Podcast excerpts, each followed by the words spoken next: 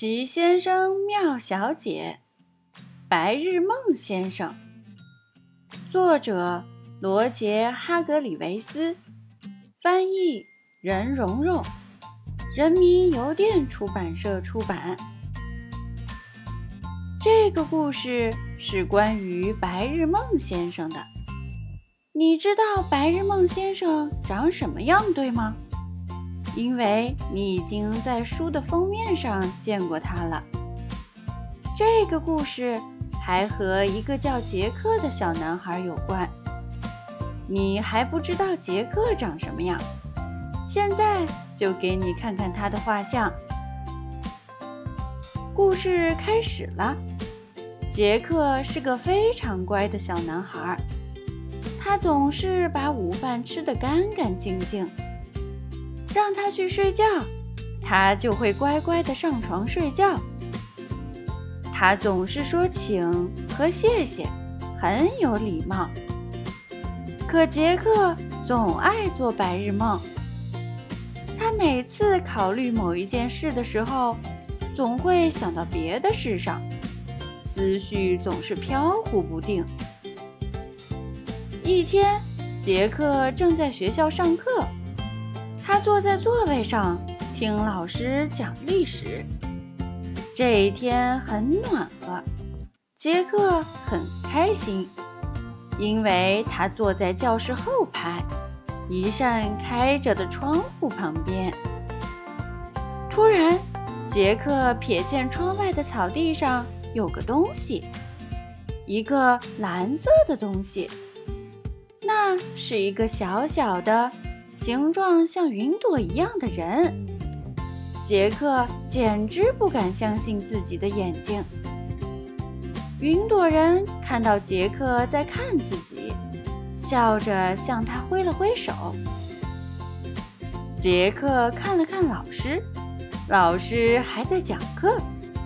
他轻轻地站起来，悄无声息地从窗户溜了出去。他穿过草地。来到那个奇怪的像云朵一样的人面前。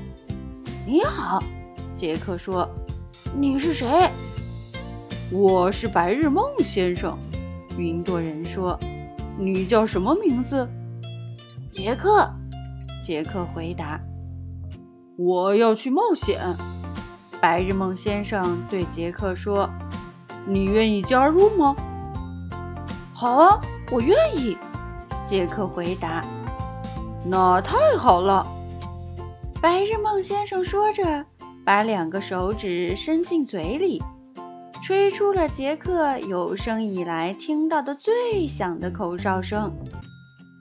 一只大鸟从天上俯冲而下，落在了杰克和白日梦先生身边。“来吧！”白日梦先生一边招呼着杰克。一边爬到了鸟背上，杰克也爬了上去。这是一只非常大的鸟，他们两个坐上去绰绰有余。抓紧了，白日梦先生说。杰克抓得紧紧的。那只大鸟扑打着它巨大的翅膀，嗖的一下将它们带到了高空。他们在乡村上空飞呀飞呀，飞得越来越快。他们飞过田野、农场、城镇、高山、森林和山谷，离杰克的学校越来越远，真是太刺激了。白日梦先生看向杰克，想不想去非洲？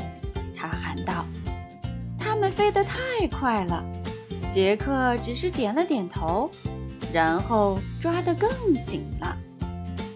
他们飞呀飞呀，飞过了大海。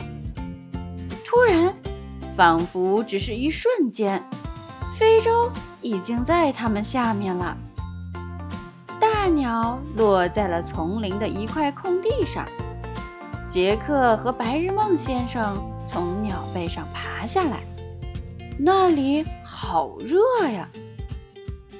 来吧，白日梦先生对杰克说：“我们开始探险吧。”于是，他们穿过丛林出发了。突然，在空地的中间，一头大象出现在他们面前。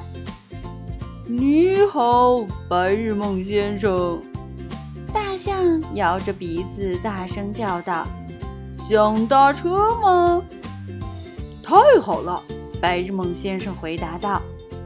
大象伸出长鼻子。把白日梦先生放到了自己的背上，然后又把杰克也放到了背上。大象好高啊！大象驮着他们穿过丛林，来到了一条河边。他把它们放在了地上，说了声再见，然后又回到丛林里去了。我们要怎么过河呢？杰克问白日梦先生。也许我可以帮忙。一个谄媚的声音从河里传来，气喘吁吁的。原来是一条鳄鱼。把我的背当做一座桥吧，鳄鱼建议说。鳄鱼真的很帮忙。鳄鱼载着他们游到河中央，突然，它咧了一下嘴，露出满嘴恶心的牙齿。它不是在微笑。只见它拍打自己的大尾巴，把杰克和白日梦先生抛向空中，然后张开可怕的大嘴，在那儿等着。真是太可怕了！哦天哪！杰克低头看到了鳄鱼满嘴巨大的牙齿，吓得倒吸一口气。天哪！救命啊！